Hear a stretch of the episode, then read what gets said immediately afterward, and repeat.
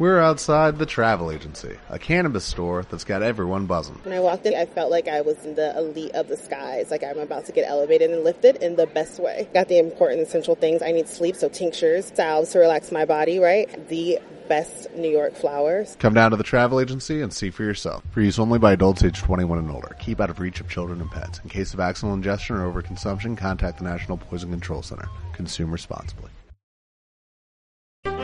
Esto es Gafas Violetas, ampliando tus miradas. El programa especializado en género y psicología de Circo Volador Radio. Comenzamos.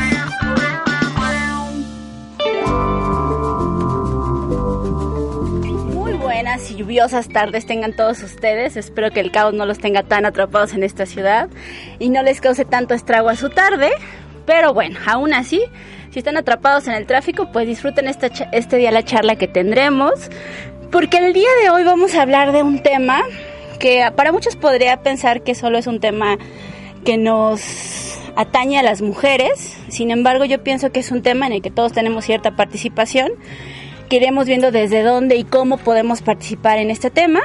Y bueno, el día, el día de hoy el tema que abordaremos será el de autocuidado femenino. Para eso hemos invitado por acá a Avanzafem, que ahorita ellas nos contarán un poco de su labor, qué hacen, todo eso, y nos contarán este, a qué actividades nos pueden invitar. Y para ello están con nosotros Brenda y Nayeli. Pero mejor que se presenten ellas, que tienen más conocimiento de lo que hacen, Hola, hola. y que nos cuenten un poco. Bueno, pues hola, es un gusto estar con todas y todos. Mi nombre es Brenda Medrano, yo soy la psicóloga de la asociación. Eh, bien por la psicóloga. Y bueno, eh, es un gusto estar aquí. Muchísimas gracias por la información. Y bueno, yo soy Nayeli Navarro y soy abogada de la asociación. Bien, tenemos dos acá perfiles diferentes. Bueno, cuéntanos un poco de la labor que hace Avanzafem. Sí, bueno, Avanzafem es una asociación de mujeres para mujeres. Donde atendemos principalmente mujeres víctimas de violencia y dependientes de ella, como son sus hijos, este, sus hijos y adolescentes. Eh, básicamente manejamos cuatro líneas de acción permanentes. Una de ellas es la prevención de la violencia de género y bueno, esto lo hacemos a través de talleres y algo que nosotros manejamos mucho es mesas de reflexión para mujeres donde trabajamos subjetividades y bueno, es donde metemos este tema de autocuidado, empoderamiento, autonomía, entre otros talleres que manejamos. ¿no?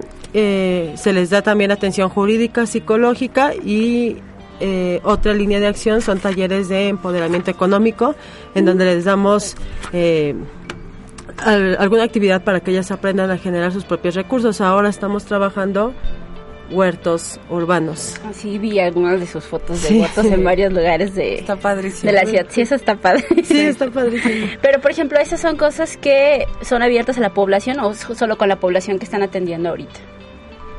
La ley de huertos, por ejemplo. Eh, son actividades abiertas. Esto de huertos lo estamos haciendo a través de las unidades de atención a- y prevención a la violencia familiar, las UNAVIS, Ajá. de las delegaciones, eh, pero cualquier mujer puede acercarse a la UNAVI y anotarse al taller. Eh, las otras actividades como las mesas de reflexión, la psicoterapia y las asesorías ya son directamente con nosotras en la asociación. Eh, bueno, igual después vamos a poner todos sus datos en la página de gafas, pero igual, Sí. ¿dónde la, ¿cómo las pueden contactar?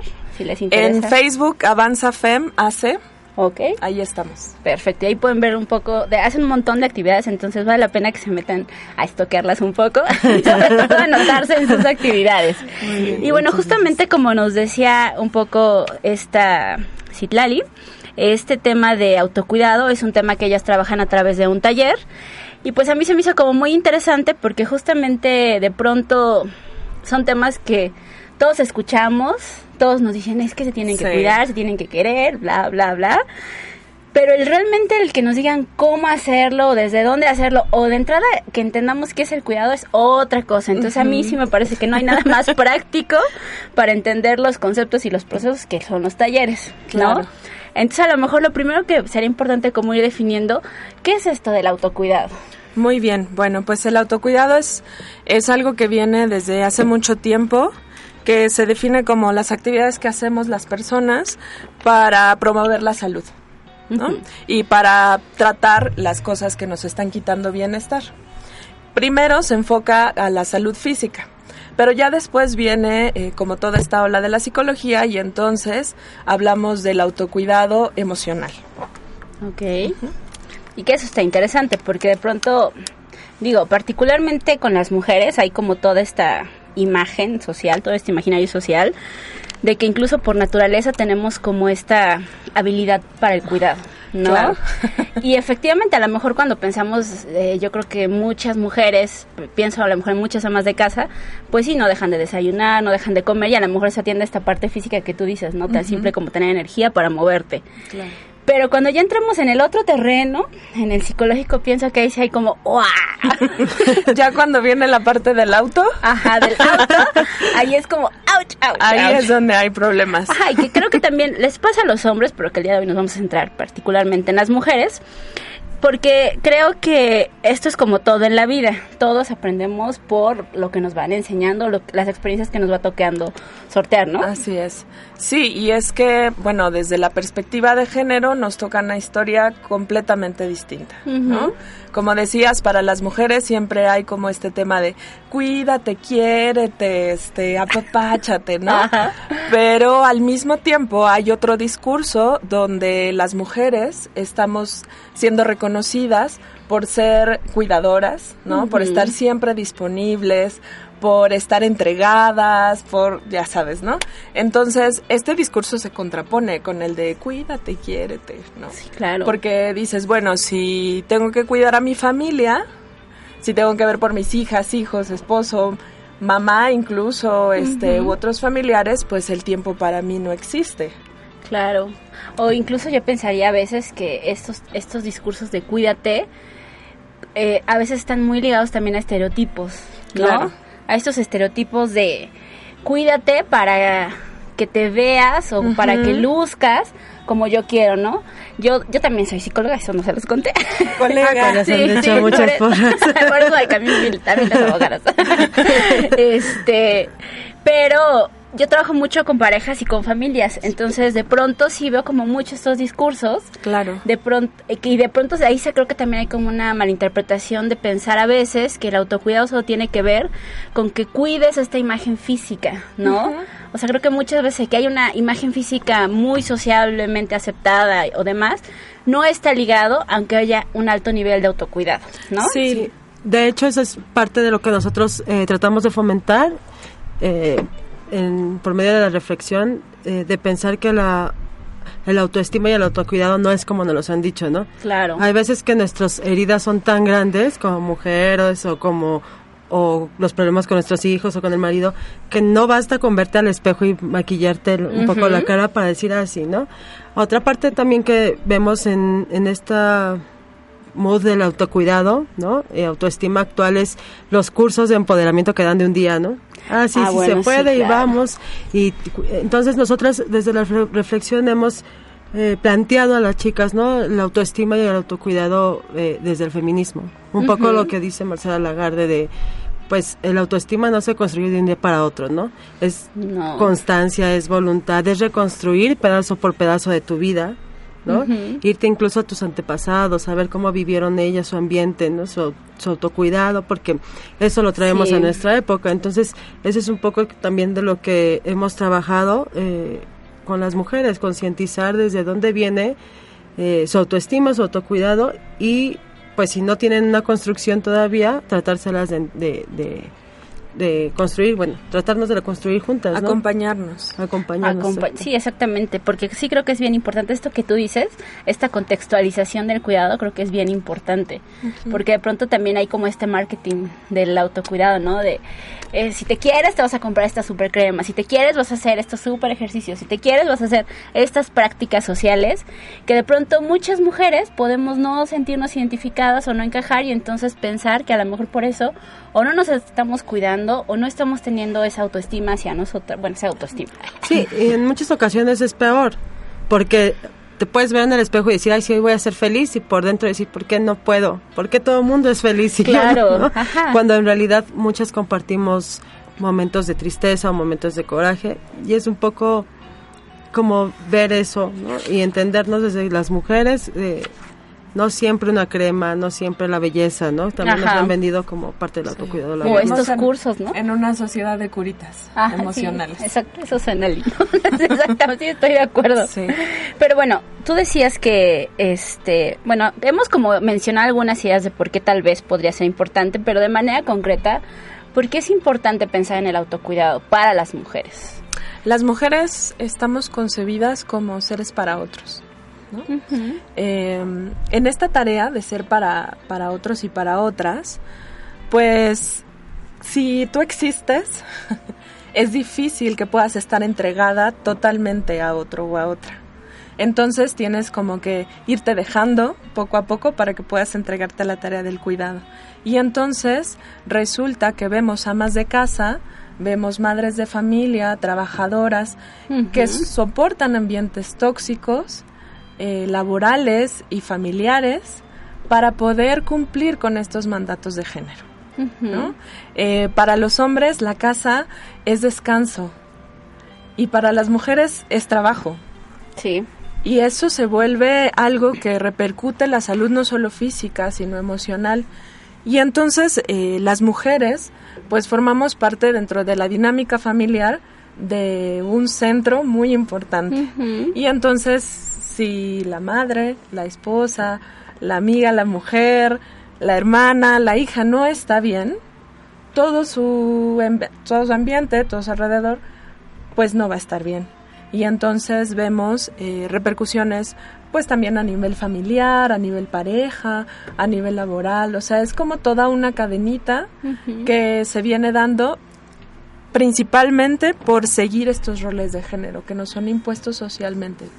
Y que a veces yo siento que es tan delgada la línea o la este matiz que nos van dando con los roles de género que por ejemplo yo en la actualidad escucho muchos discursos que dicen bueno es que yo ya soy una mujer eh, de otra época y entonces ya tengo todas las libertades que se necesitan y ya no lo vivo aunque salgo a trabajar y hago todo lo que me gusta pero llego y aunque tenga una pareja yo soy la que llego a encargarme del funcionamiento del hogar ¿no? o sea como esta invisibilización de pronto de este trabajo del que tú hablas justamente.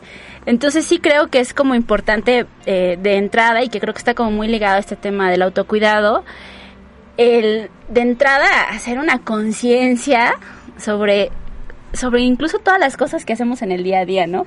Por ahí ahora que andaba buscando información encontraba una serie de preguntas que yo decía, ay, ¿esto para qué, no? ya, que las, ya que las leía decía, bueno, ¿cuánto tiempo pasa entre que tú tienes sed y vas y tomas agua? ¿Cuánto Claro. tiempo pasa entre que tú eh, tienes ganas de ir al baño y vas, Y vas, efectivamente? ¿Cuánto tiempo pasa entre que tú quieres ver a una amiga, eh, comer algo que a ti te gusta? Y vas y lo haces. Y de pronto decía, bueno, ahora contrástalo con el tiempo, con las personas que son significativas para ti, ¿no? Decía, pues sí, claro, efectivamente ahí te puedes dar cuenta de estas cosas que de pronto dejamos pasar. Así ¿no? es, y es que el autocuidado implica reconocerte a ti misma como digna y merecedora de bienestar. Claro. Y eso Que va en contra de todos estos discursos, ¿no? No sí, es porque cuántas nada veces te dicen que eres egoísta, ¿no? Claro, Es que sí, claro. Si te cuidas demasiado y no atiendes a los demás, ay, qué egoísta eres.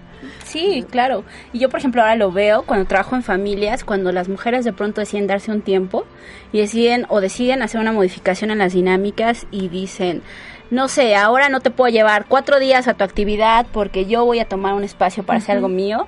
De pronto hay hijos o, o hijas que reaccionan como desde un lugar de, pero ¿cómo? Si yo debería de serlo. O sea, creo que sí es como una dificultad para sensibilizar sobre las, en este caso sobre las mujeres, que de pronto puedan tener esos espacios propios, ¿no? Claro, y es que no, no nos estamos escuchando. El, el autocuidado implica sobre todo escucharnos a nosotras mismas. Eh, esto que decías, ¿no? Eh, ¿Cuánto tiempo pasa entre que me da hambre y cómo? A veces nos tiene que doler la cabeza Sí, claro. o nos tiene que arder el estómago terriblemente para decir, ay, no he comido. Ajá. Y que son prácticas que a lo mejor no tenemos con gente que, so- con, que es efectivamente cercana a nosotros, ¿no? O sea, si estamos atentas a, Así ay, es. bueno, a lo mejor te compré unos cacahuates, te traje un sándwich, te preparé esto para que no llegues justo a ese punto. Claro, y entonces tanto descuido lleva a que después entonces ya no podemos distinguir el bienestar del malestar o el placer del displacer No, bueno. y decir que sí y decir que no y pedir cosas pues no existe, no hay lugar para que eso ocurra, porque Claro. no hay lugar, no hay un lugar simbólico, ¿no? Para la mujer dentro de esa dinámica, porque primero está el hijo, la hija, el marido, la mamá, el trabajo, ¿no? No, y que de ahí de- también se van todos los patrones, ¿no? Porque al final, eh, si tú como, en este caso, mamá, mujer, tía, abuela, lo que sea, no es una práctica que tengas, esto, este autocuidado, tampoco es algo que las mujeres cercanas a ti van a poder practicar necesariamente, ¿no? Sí, es parte de una de las preguntas que hacemos cuando trabajamos esto, te- este tema, ¿no? Es, bueno, ¿quién te enseña? ¿No? Claro. Primero, ¿quién te enseña a quererte y de qué manera? Y Ajá. luego, ¿cómo te cuidas? ¿Quién te enseña a cuidarte? Claro. Porque también nuestras mamás posiblemente vivieron tan rápido igual que, ahora, que nosotras que no tenían tiempo, ¿no? En mi caso, por ejemplo, mi madre es soltera, mi mamá fue soltera, entonces era todo rápido. ¿quién te enseña? ¿No? Y entonces ahora creemos que porque nos paramos al espejo o tenemos un curso, vamos a estar bien. Pues sí, estás bien un día o dos, pero después otra vez se te bajan como toda la, la- los ánimos, las ganas, porque es si creemos que es como disciplina, disciplina, o sea, es ah, algo que tú comentabas hace rato de es que no tengo tiempo de tomar agua, no, es disciplina, educar tu tiempo Reeducarte. y hacer cosas que no haces comúnmente. De- de- nosotros le decíamos a las chicas con las que trabajamos el tema, bueno, ¿qué les gustaría hacer para ustedes en la noche? En la noche. Claro. Y muchas nos decían, aunque parezca que es lógico, no lo es. Es que despintarme la cara. ¿no? Diario. Ah, pues bueno, vamos a hacer una constante. Y ya muchas, después de que pasó un mes, nos dijeron, es que la cara me ha cambiado y está muy bien. Claro. Hasta eso tiene, sí, claro. Sí. Sí, Y es tiene que- efectos. Pues eh, ahí lo que promovemos es la introspección, ¿no? El autoconocimiento es una es una herramienta que nos faculta, que nos empodera, ¿no? O sea, nos nos hace reconocernos a nosotras como personas Claro.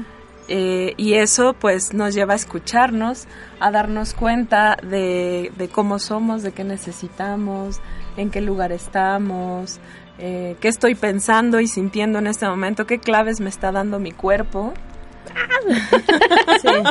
Es que su- es tan- suena tan, o sea, yo te escucho y digo, pues claro, es obvio, sí Obvio. tendría que ser, pero de pronto sí lo digo, qué complicado llegar a ese punto. Pero igual vamos a nuestro primer corte y mientras quédense pensando justo con esto, ¿cuánto se pueden mirar a ustedes mismas? ¿Cuánto, eh, justo estas preguntas, cuánto pasa entre sus necesidades y la satisfacción de sus necesidades? Y bueno, para nuestro primer corte vamos a escuchar una canción de Miss Bolivia, Rebeca Lane y Ali Guagua que se llama Libre, Atrevida y Loca. Regresamos.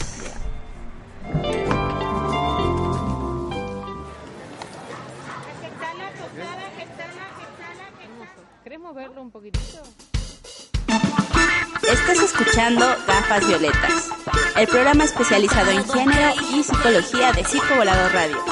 Regresamos. Rebeca Lane. Miss Bolivia con Ali Guagua. Con el chess, chess, chess. Ok, ok. Original. Y se me nota la lengua La combinación fatal no queda nada. Y no me digan pavadas, prefiero morir a vivir con la boca cerrada. Y no me digan lo que tengo que hacer. Y no me digan de la forma que me tengo que mover. Que la ley no me va entre las piernas. Tengo la boca afilada y la mente atenta. Bien cerda, atrevida, jodida y potra. La negra hija de puta con el fuego en la boca. Con la Rebeca que menea como loca. Vamos con la licuagua que la sube y destroza. Va como anormal, como animal. Juntando los ovarios en un solo canal. Ay, ay, ay, como buena ritual. Haciendo magia, exorcizando el mal. Yo, yo. Uau, uau,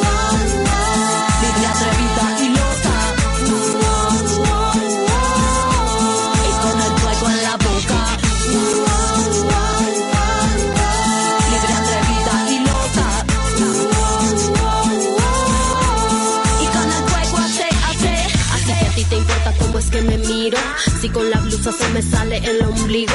Si estas panties me quedan muy apretadas. Si mi cabeza siempre está despeinada.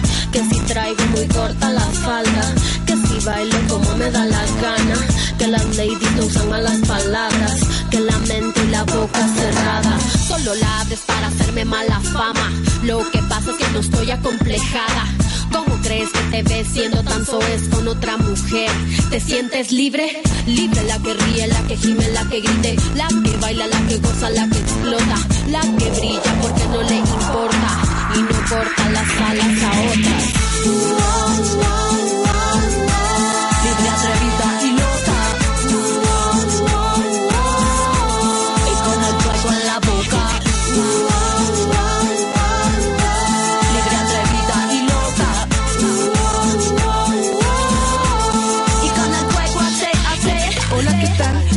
Dicen Guaguis. Represento el puerto donde se hacen las mejores paris. Con mis hermanas practico la cumbia. Es una religión como el hip hop que no te queden dudas.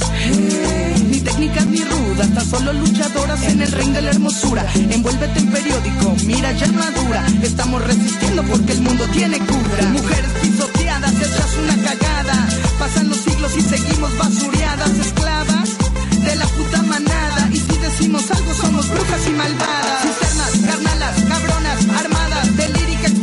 De música pesada. Suena profundo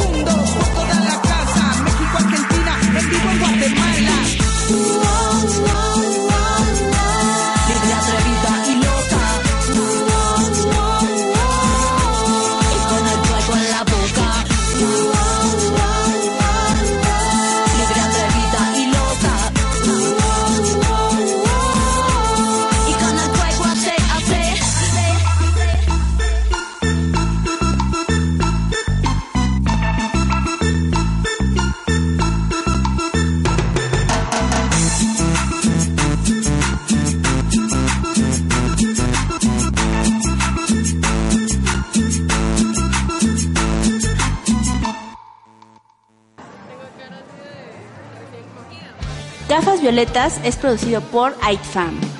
Si necesitas apoyo psicológico o quieres conocer nuestras actividades, búscanos como Terapia a la Medida AITFAM o en nuestro Facebook arroba AITFAM.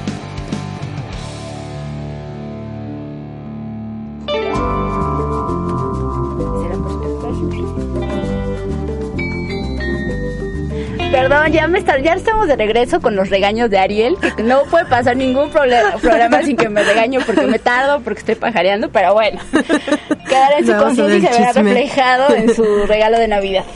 Ya estamos de regreso para seguir platicando con este tema que yo creo que da mucho para la reflexión. Ah, Hemos hablado un poco sobre algunas dificultades de por qué no podemos, no, las mujeres no nos enfocamos tanto en nosotras, por qué nos cuesta tanto, algunas incluso diría yo, falsedades sobre el autocuidado. Pero a lo mejor, ¿cómo, ¿cómo podríamos tener un parámetro de decir, bueno, del 1 al 100 o del 1 al 10, me estoy cuidando en un 5, en un 6, en un 60? ¿Cómo saber cuánto me cuido yo? Mira, fíjate, una, una manera de saber que eh, estamos como reconociendo nuestra nuestro lugar en el mundo y que merecemos estar bien, que es parte del autocuidado, y que no miramos mucho es que tanto nos dejamos cuidar. A ver, a ver, explíquenos eso a detalle. Es complicado es eso. Cuando nos cuidamos, permitimos que nos cuiden. Porque entonces sabemos que somos merecedoras de bienestar y también podemos disfrutar de ser cuidadas. Eso es algo que a las mujeres nos cuesta Muchísimo. cantidad. Sí, sí, sí. Y entonces este decimos, "No, sí, claro, y es que yo me pongo la crema y no sé qué y no sé qué", pero ya cuando te enfermas, cuando te da la cabeza, cuando algo, no, no dejas que nadie te cuide. Ajá, o que nadie asuma las actividades que tú haces. ¿no? Exacto. Es, es parte de, de ser cuidada, ¿no? Es, es parte como de decir, este, comparto el trabajo con mi compañero, este, o incluso con mis roomies. ¿no? Este, estoy enferma y está bien, bueno, toda la sopa, ¿no? Porque luego entonces es como, no va a quedar bien, es que no, no va a bañar bien a los niños, es que no los va a llevar eh, a la... a No va a bañar. Ajá, sí. cosas tan insignificantes que después pues van haciendo mella en nosotras, ¿no? Otra es que tanto eh, nosotras podemos reconocer nuestros deseos. Ese es un buen parámetro. Saber qué deseo y qué quiero también me ayuda a saber qué no quiero. Pero luego entonces eh, nos pasa mucho en las mesas de reflexión les cuesta mucho trabajo, por ejemplo, cuando Claro. se presentan, este, decimos, no, pues te vas a presentar y vas a decir eh, qué te gusta o algo que te caracteriza o Ay. tú qué haces. Sí, ¿no? claro, ajá. El primer referente es soy mamá, ¿no? Es este, tengo tantos hijos o hijas, eh, voy a pero acá adentro, ¿no? Esa, esa falta de reconocimiento personal, ¿no? Yo, qué me gusta y qué no me gusta, también en lo de qué no les gusta, ¿no? Creo que les pasa más cuando les preguntas qué no te gusta, no saben. Claro, sí. Es como, ay, ¿qué no me gusta? Claro, porque no estamos eh, acostumbradas a reconocernos eh, y reconocer nuestros deseos, que sí me gusta y que no me gusta, es parte del autocuidado, es parte de escucharme. No, y que también es la base para poder eh, pedir lo que necesitas, ¿no? O sea, yo lo pienso a lo mejor en términos de pareja y en estas dinámicas donde de pronto hay como malestar, pero que tampoco puedo ser clara y poner sobre la mesa qué es lo que quiero.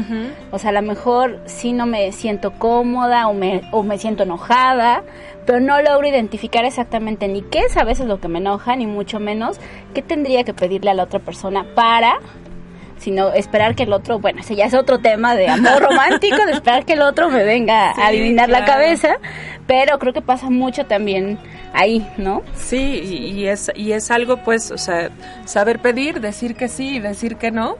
Es básico, no, sí, es básico para la vida. Ajá. Creo que cuesta más trabajo decir no. Sí, claro. O sea, también nos han educado a ser eh, permisivas, ¿no? Entonces una mujer no- difícilmente podemos decir no. Porque nos da pena, porque nos da miedo herir.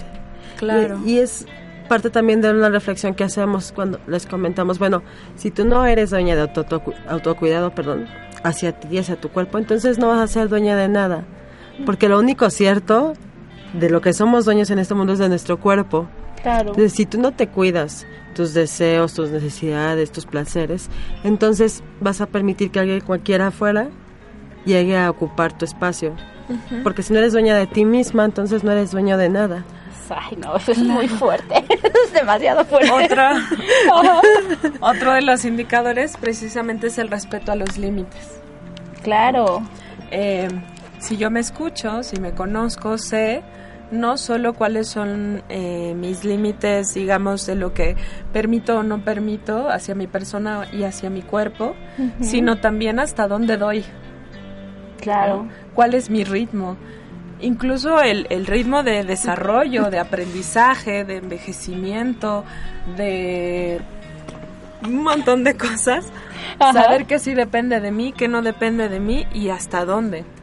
No, pero es que eso que decías de a saber hasta dónde doy, digo, es creo que de las cosas más complicadas Uy, sí. de pensar para las mujeres, o sea, pensar que hay un límite para dar, ¿no? Así o sea, sobre todo cuando se juntan con estas ideas del amor, de pensar que el amor lo es dar todo por nuestros hijos, amigos, padres, etcétera.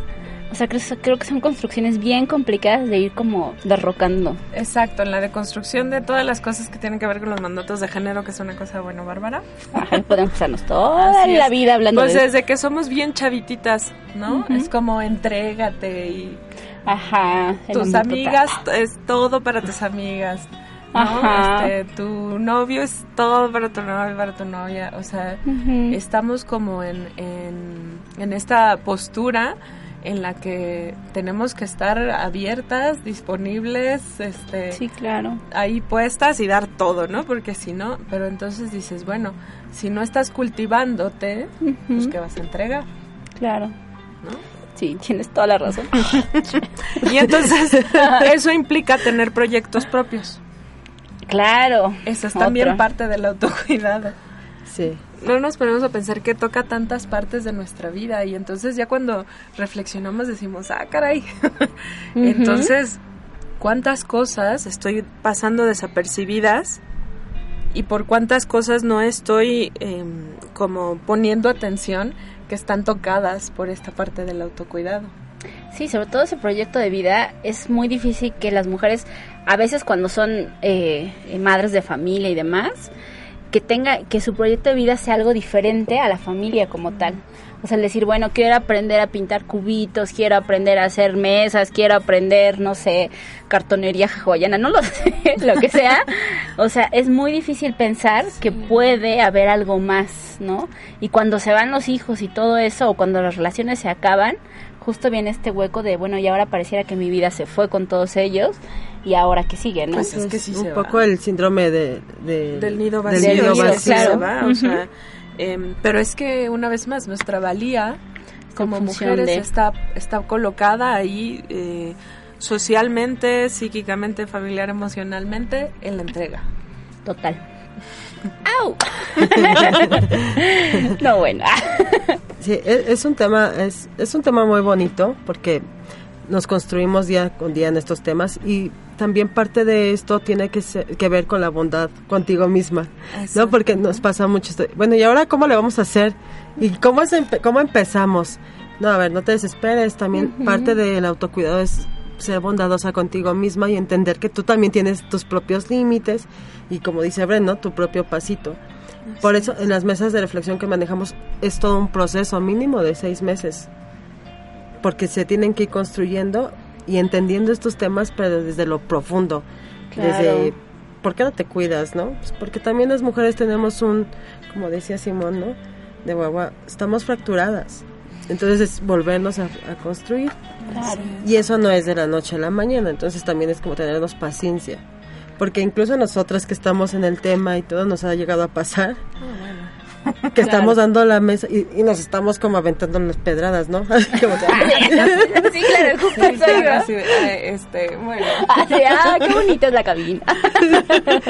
no, es que justo creo que es eso, que de pronto también estos temas de la, la autoestima, el autocuidado se venden como esos lugares a donde llegas y ya no te mueves, ¿no? Y no como estos procesos que siempre van a estar en construcción y de construcción en tu vida conforme vayas cambiando, ¿no? O sea, yo sí creo que, por ejemplo, con los psicólogos hay como mucho, y psicólogas hay como mucho este tabú de pensar que la salud mental es lo nuestro y es nuestro ejercicio cotidiano. Y no, no necesariamente tampoco, ¿no? O sea, yo sí creo que así como todas las profesiones tendrían que tener cierto grado de, no sé cómo llamarlo. O sea, podríamos pensar que están salvados al menos de su práctica. La realidad es que no, o sea, al final es un tema donde todo el tiempo estamos cambiando y el cada vez que cambias hay que reincorporar, reinventarte y demás y readaptar estos procesos también, ¿no? sí. Claro. Entonces sí es un proceso que nunca acaba, que nunca vas a ser como la pieza única definida ya lista para museo, sino que es algo de constante. claro. Esta mirada comprensiva y compasiva, ¿no? Compasiva, sí, claro. Ser compasivas con nosotras mismas, empatizar con nuestro dolor, con nuestras equivocaciones, con nuestra historia, nos ayuda a deslindarnos un poco de esta idea que nos venden de que el autoestima es algo como, como ya hecho, ¿no? Sí. Como natural, como si quieres puedes, ¿no? Claro, Este, como si fuera algo espontáneo No como muchos de estos cursos que, que están ahorita como de coaching. Coaching. Estamos hablando de coaching, por cierto, paréntesis. Perdón, todos los descalabrados. sí es que es que eso es lo que te venden no así como como un alcacercer para la para la perdón, pero- autoestima no Eso No de es, ser psicóloga nos da otras bases, lo sentimos. es importante que lo sepamos porque entonces vienen ¿no? muchas frustraciones porque Claro, estoy de acuerdo. porque pensamos que, que, que proviene de algo externo, ¿no? Que este, que es natural, que es espontáneo, que es voluntario, y entonces cuando yo digo, sí, sí puedo, y a los cinco días o a los cinco meses me doy cuenta de que está cañón, ¿no? Y de que hay un montón de cosas involucradas, eh, pues entonces nos frustramos. Sí, Digo, eh, todos los, todos los talleres seguramente y coaching todo, te dan herramientas. No sé, pero no son para todos tampoco, ¿no? O sea, también cada uno tenemos la forma de vivir nuestros procesos. A mí se me hace muy delicado porque muchas veces te confunden y puedes tener una depresión claro. y decir, es que cómo no me voy a, me voy a sentir bien y hacerte falsas ilusiones, cuando realmente requieres otro tipo de, de intervenciones. Que ese es un problema. Las mujeres a, gracias a mucho estrés que tenemos, a los estereotipos, al doble cuidado, triple cuidado, todo eso, estamos muy eh, expuestas a caer en enfermedades depresivas, ¿no? Y, a- de, y de estrés y, y se ha desatado ahora, cada vez es mayor el índice de mujeres que tenemos bueno, depresión, estrés. Entonces es muy, muy importante que nos demos cuenta que ningún curso te va a venir a salvar tu vida porque es una construcción. Y también, perdón, No, no, no. por otro lado creo que también no tenemos que quitarnos, o sea, también las profesionistas, ¿no? Muchas veces pensamos en estos roles de cuidado en las mamás o las que están en casa, pero también cuántas de nosotros, ¿no? Incluso que estamos trabajando en esto de género, estamos tratando de que las cosas sean diferentes, pero no nos vemos a nosotras mismas. Entonces, muchas veces nos ha pasado que no comemos o no desayunamos por estar dando talleres. Y es también decir, ¿qué está pasando? O sea, Claro. Sí, estoy de acuerdo. Y sí, la- a lo mejor lo que yo pensaría de los. A la- mi muy, par- muy particular punto de vista. Es que de pronto siento que los coachings te venden como esta fórmula universal para ser feliz. Y que creo que un poco, eh, a lo mejor lo que me gusta de esto que ustedes planteaban hace rato, es que justamente este, pro- este es un proceso muy personal de una reflexión que tiene que ser propia, o sea, y que justamente en esa reflexión encuentras los cómo irlo hilando a tu vida, ¿no? Cómo en tu vida puede hacer sentido, porque de pronto justo en los coaching te dan esta fórmula y que la quieras embonar en tu vida cotidiana y resulta que no tienes las mismas condiciones, no tienes un Claro. montón de cosas y que entonces no encaja y te surge la frustración, la culpa y un montón de gente que te dice, ya ves, te lo dije, así no era, o no, etcétera, Sí, ¿no? Todos sí. estos discursos Eso eso contra. es peligroso. Eso tiene impacto en la autoconciencia. Claro. O sea, lo que no promueve es la autoconciencia. Ujú. Sí, sí, sí. Eh, al contrario, todo va como hacia afuera. Ajá, estoy de acuerdo. ¿no? Es parte de, de estos eh, curitas emocionales. de La la, palabra del Dios. también por, por nosotros, nosotros creemos que es indispensable que las personas que trabajan género tengan esta perspectiva de trabajar desde su interior, desde su subconsciente, porque parte de lo que nos hemos encontrado es que muchos en talleres o de empoderamiento femenino van y quien lo dan, digo sin criticar el trabajo de cada quien, ¿no? Pero hablan desde puro el speech, ¿no? Y no se han hecho una, un autoanálisis o no se han hecho algo de, de conciencia de, de sí mismas o mismos. Entonces también es muy peligroso porque hemos estado en talleres así, dicen cada cosa, ¿no? O sea, no le puedes decir a una mujer que es víctima de violencia o que fue sumamente violentada. Tú sí puedes o ándale. o Échale sea, ganitas. el empoderamiento es, es, que no esto. quieres. Ajá. Ah, Sí, no, si tienes bueno. todos los recursos en tu vida, ¿no? Sí, no. Es, so- es la misma idea de, de la autoestima al cacerse, Ajá, sí, sí, sí. este, instantánea. Ajá, pero bueno, ya deprimida, vámonos a, vámonos a nuestro Reflexivas. siguiente- reflexivas, deprimidas, no lo sé. Vayamos a nuestro siguiente corte y para eso vamos a escuchar a Poderosas de Crudas Cubensi. Regresamos. Powerful, all of us together and powerful. Empoderándote.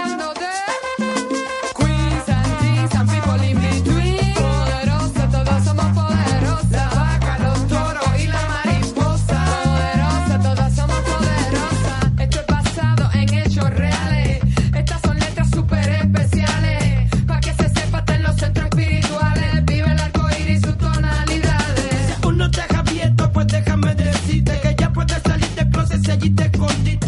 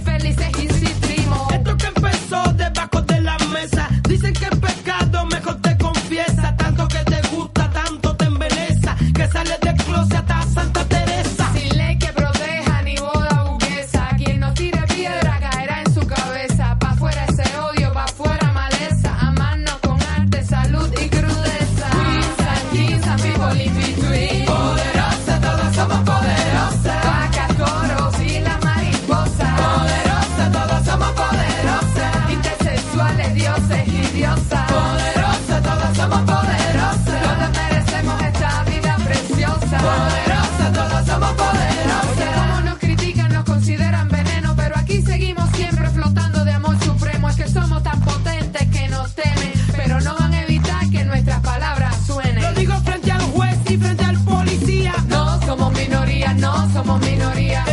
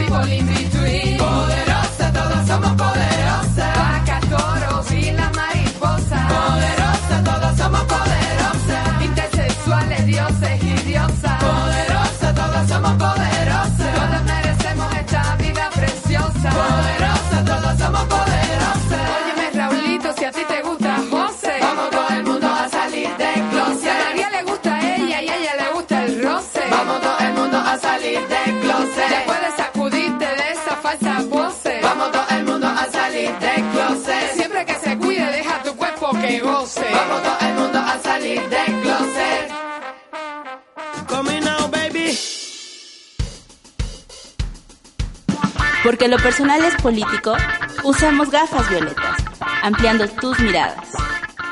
Continuamos. Pues listo, estamos de regreso para seguir abordando este súper tema que yo creo que a todos nos deja súper reflexivas y con nuevas ideas para ir implementando. Pero, eh, bueno, no sé, hemos hablado un montón de las dificultades, de qué es, de cómo no lo hacemos a veces, de cuáles son los parámetros para medir qué tanto nos cuidamos, pero ¿por dónde podríamos comenzar? ¿Cómo podríamos empezar a dar esos pasitos? Es, somos, somos muy poco receptivas de lo cotidiano. Sí, el Este, rush. el buen trato del día a día, híjole, cómo nos cuesta trabajo, porque entonces colocamos como en estas cosas enormes, increíbles. Me voy a ir a las Bahamas, ¿no? Uh. Me voy a ir al spa, cuando en realidad puedes hacer cosas en este momento. Entonces hay un ejercicio eh, que me gusta mucho que, que se llama el regalo. Y entonces tú te preguntas, ¿qué me apetece en este momento? ¿No? Eh, los deseos tienen que estar puestos en concreto, que dependan solo de ti y que sean posibles.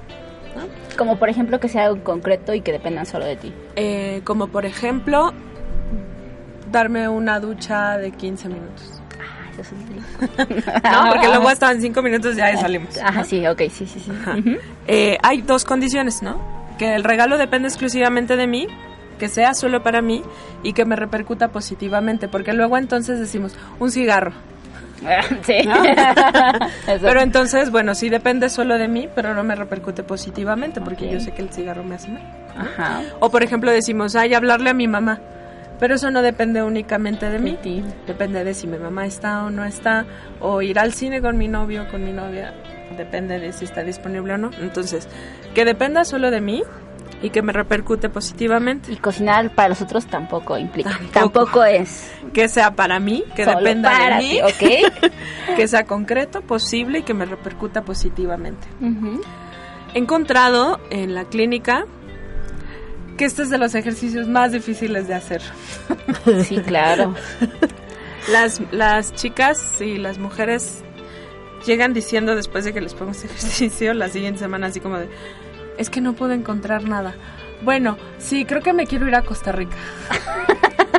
Entonces, bueno, mm, pero y ahorita, en este momento, ¿qué puedes hacer por ti? En el día. Incluso respirar profundamente. Mm. eh, comerme un chocolate porque ya tengo hambre. eh, tengo antojo, o tan tengo simple, antojo, ajá. lo que sea, ¿no? Entonces, eh, algo que, que estén dentro de mis posibilidades hacer, ¿no?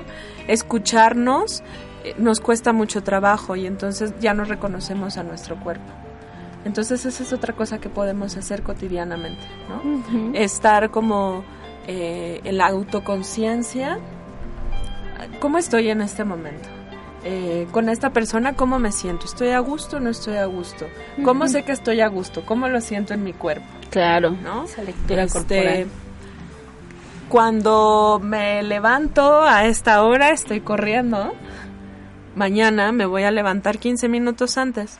A lo mejor solo para poder sentarme en la orilla de la cama y estar 15 minutos sentada en la orilla de la cama Sin presión. pensando en nada, ¿no? Pero esos 15 minutos ya hicieron un impacto en tu rutina. Ujú. Tenemos que encontrar huecos en el sistema. o generarlos. Así es, espacios donde quepa eh, este reconocimiento de mi persona. Sí, sobre todo porque creo que, que esos espacios se, se tienen que crear. O sea, no va a llegar un día en que de pronto las cosas se resuelvan solas o estén hechas y entonces aparezca un cartel que diga, tienes tiempo ahora para ti. O sea, no es algo que, que implica hacer movimientos, a lo mejor experimentos de mover unas cosas o mover otras o, ver de qué otra manera se pueden hacer. Y que en ese ir y venir a lo mejor se va a ver como momentos donde no salgan las cosas y se vale, pero que también habrá momentos en que sí se encuentren como la posibilidad de irse generando hasta ir encontrando esta fórmula en la que día a día haya como esta posibilidad de, de mirarte, ¿no? Sí, ese ejercicio es bien bonito porque nos permite ir apoderándonos de pequeñas cosas en nuestra vida. A Claro. veces hay algo que nos cuesta mucho trabajo, como tener cinco minutos al día para ti, ¿no? Sin pensar ni nada. Pero una vez que lo logras, entonces vas por otra meta. Y cada vez tus metas van a ser mayores. Y recuperar tu habilidad, el que puedas lograr cosas, y eso también te da mucha autoestima y te empieza a dar un par- parte del autocuidado. También es importante como eso. Y hay algo que se me olvidaba mencionar, muy importante también el autocuidado es los grupos de mujeres. Tener un grupo de amigas que compartan tus saberes, que compartan tus experiencias y dejar o de- permitirles que nos enseñen y verlas como maestras y sentirte tú también como maestra de vida de algo es bien bonito porque aunque tú compartas que es una receta de cocina, pues las, las demás te lo van a aplaudir, ¿no? Oye, qué, qué bonito, qué rico te queda el arroz o pásame tu receta, eres muy buena haciéndolo. Y esas cosas que te dan las amigas, los grupos de amigas, de mujeres incluso, también te alimentan mucho el alma. Sí, contrario a lo que muchas veces nos dicen, que es un poco lo que platicamos la semana pasada, este, o sea, sí creo que la riqueza de relacionarte con mujeres, de reflexionar con mujeres, también te permite como entender que de pronto, justo como hemos dicho, no es un tema de voluntad, es un tema de pronto de cómo nos enseñan a pararnos en el mundo, con la mirada puesta hacia afuera y no con la mirada puesta hacia adentro, y que la puesta justo es cambiar esa visión, o sea, no dejar de ver hacia afuera, porque creo que también se vale, pero que todo también tengas esa posibilidad de mirarte, de reconocerte. Esto que decías a mí se me hacía sensacional, esta posibilidad de reconocer tu cuerpo, de cómo siente, cómo reacciona eh, y demás, se me hace como fundamental y que creo que es de las cosas más olvidadas. Los colores que tiene por cada emoción, los- la temperatura. El cuerpo, sí, el cuerpo es un resonante de nuestra vida. A través de nuestro cuerpo podemos conocer muchas cosas de nosotras, pero estamos eh, puestas a estar enemistadas con nuestro cuerpo. Claro. Y entonces eso también genera una barrera entre el- para la autoconciencia. No, y a veces eh, el cuerpo solo se mira cuando hay algún malestar, ¿no? Pero no lo ves como... Mayor. no- ajá, un malestar mayor ya cuando un dolor así muy Sí, fuerte claro. que ya te paraliza o algo que te, que te hace detenerte, porque al final yo también creo que el cuerpo habla, ¿no? O sea, el cuerpo es sabio y habla de muchas formas. Decir, oye, para, basta, haz algo, enfócate, no lo sé, ¿no? Sí. Y poner en palabras, lo que no ponemos en palabras lo ponemos en el cuerpo. Necesariamente. Entonces, lo que no se habla se va a terminar actuando. Entonces, siempre es importante, eh, pues, decir qué necesitamos, qué no me qué no me está gustando y reconocer, hacernos caso. Luego, yo me acabo de enfermar porque no me hice caso de no comer algo que yo sabía. Y dije, no, esto no, no me hice caso. Te- Claro que terminé enfermísima, ¿no? Pero entonces eh, dije, claro, moraleja, ¿no? Escúchate. Escúchate. Ajá, o sea, escúchate cuando es, necesito dormir, pero es que tengo que, necesito dormir. No me voy a dormir 5 horas, pero me voy a dormir 15 minutos, 20 minutos, ¿no? Em, estamos como muy desconectadas de, de- entre nosotras, como como para generar estas redes de mujeres, pero también hacia nosotras. Sí, creo que tendríamos que empezar con nosotras y de ahí abonarle a las otras mujeres Así también, es. ¿no? Pero en- estábamos en el corte y estaban contando que ustedes tienen talleres próximos respecto a este tema. Eh, todos los jueves a las diez y media de la mañana hacemos mesas de reflexión con mujeres. Es un grupo increíble, son mujeres maravillosas que van cada jueves a platicar con otras mujeres acerca de sus experiencias, a reconocerse, a escucharse eh, y hemos visto cosas maravillosas sucediendo ahí. Sí, Todas están invitadas. Sí. Y también tenemos dos talleres, próximamente empiezan el, el de niños y niñas. Viernes 14 El viernes de 14 julio. de junio, donde se les van a trabajar con los niños estos temas. ¿Son temas de una sesión? ¿Son de varias sesiones? No, ¿Es curso de son cinco sesiones. Ok. Eh, vamos a trabajar eh, con niñas y con niños el autoestima con perspectiva de género. ¿Qué quiere decir esto? Pues quiere decir que vamos a empezar a deconstruir un poco qué significa ser niña, qué significa ser niño, cómo me relaciono yo como niña con mis amigas y con mi mamá, por ejemplo, cómo me relaciono como niño con los otros niños y con las niñas, eh, cómo me cuido al ser niña, cómo veo mi cuerpo al ser niña, porque, bueno, pues encontramos como que hay mucho rechazo ya desde los 9, 10 años del cuerpo, ¿no? Sí. Eh, y cómo, cómo me construyo eh, como persona. Ay, yo quiero, ah, yo quiero, yo quiero. Se Y también hay una parte de autocuidado donde vemos este eh, cutting, este que Ajá. está muy de moda, el ciber ciberacoso, Ciberbullying. ciberbullying. Ajá. Entonces también les eh, trabajamos con los niños eso y tenemos eh, con los papás de los niños que van dos o tres sesiones donde se, trabajamos también Ah, con sí, ellos sí, un sí, poco de taller para padres. Taller con niños, hacemos grupo paralelo con papás, y mamás.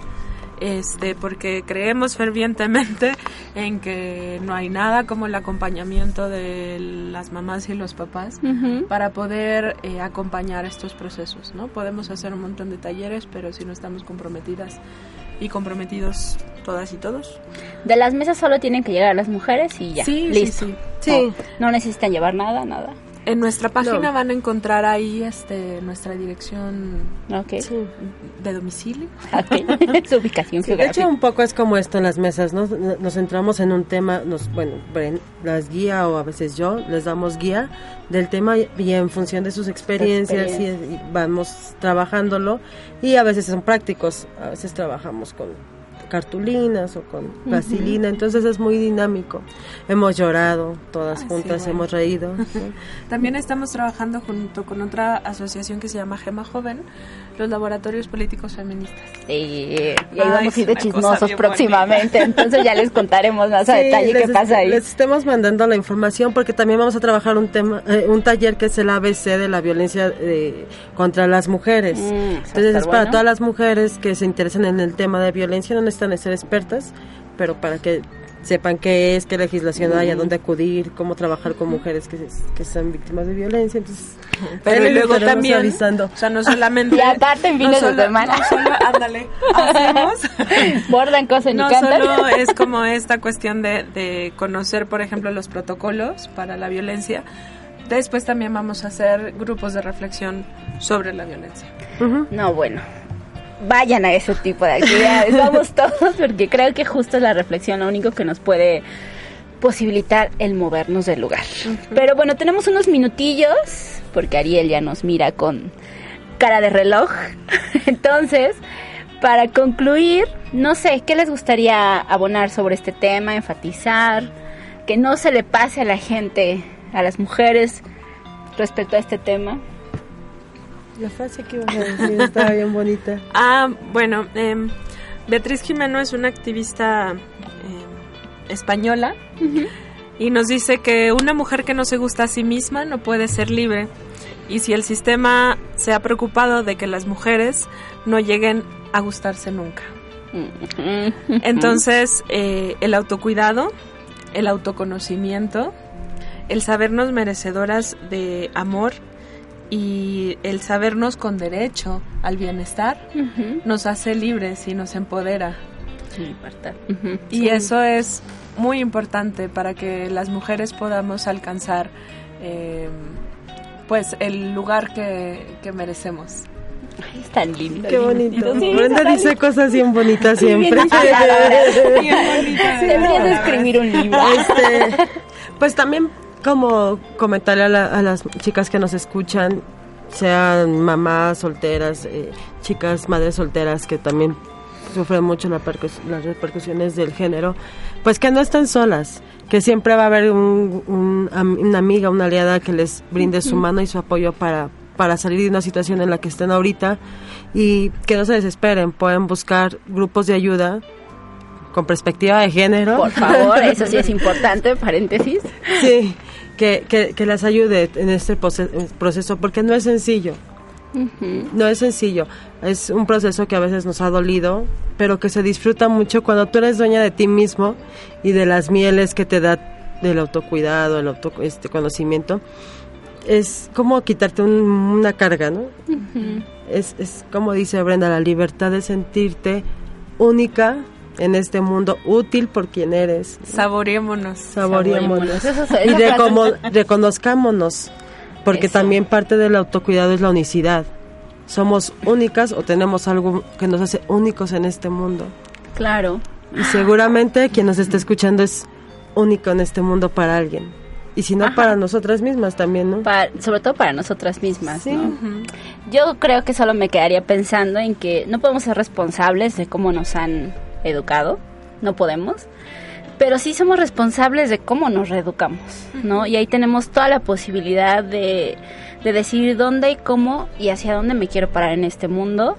Y es algo que todos podemos hacer. O sea, yo sé que a veces es complicado porque se podría pensar que es un tema de recursos económicos, que es un tema de tener ciertos conocimientos, tal vez académicos, pero la realidad es que no. O sea, hay muchas personas, entre ellos pu- pueden encontrar el trabajo de Avanzafem, donde pueden acudir y eso no va a ser impedimento. El punto es buscar. O sea, a veces nosotros no tenemos por qué saber, pero sí tenemos la responsabilidad de, de buscar alternativas, que generalmente siempre las hay. Y si no, bueno, pues hay que crearlas, ¿no? Así es. Un placer estar con ustedes. Muchísimas gracias. gracias. Espero que después muchísimo. vengan otra vez a cachar Cuando el chisme con nosotros. Y esta- contentas. estaremos próximamente por allá en su, este, su- en su laboratorio y ya les contaremos por acá. Encantada. Pero bueno, esto ha sido Gafas. No olviden seguirnos en redes sociales y nos vemos hasta la próxima. Excelente programa, Chao. bravo. Nos- aplausos para nosotros. Nuestra autoestima con todo. Esto fue Gafas Violeta. Nos escuchamos el próximo martes de 6 a 7 por Circo Volador Radio. Somos iguales porque somos diferentes.